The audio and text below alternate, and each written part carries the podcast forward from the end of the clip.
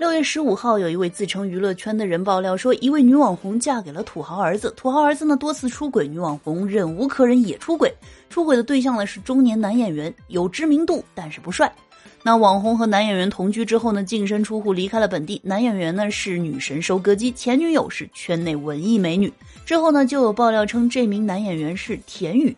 六月十六号，又有网友称王启年老师田雨离婚了吗？有人说离了，但是没有公布。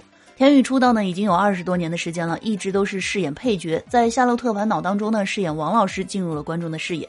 这些年来呢，田雨在《庆余年》当中饰演了王启年，《流金岁月》当中的范秘书，《赘婿》当中的南德学院院长，还有《精英律师》当中的何塞，都给观众留下了深刻的印象。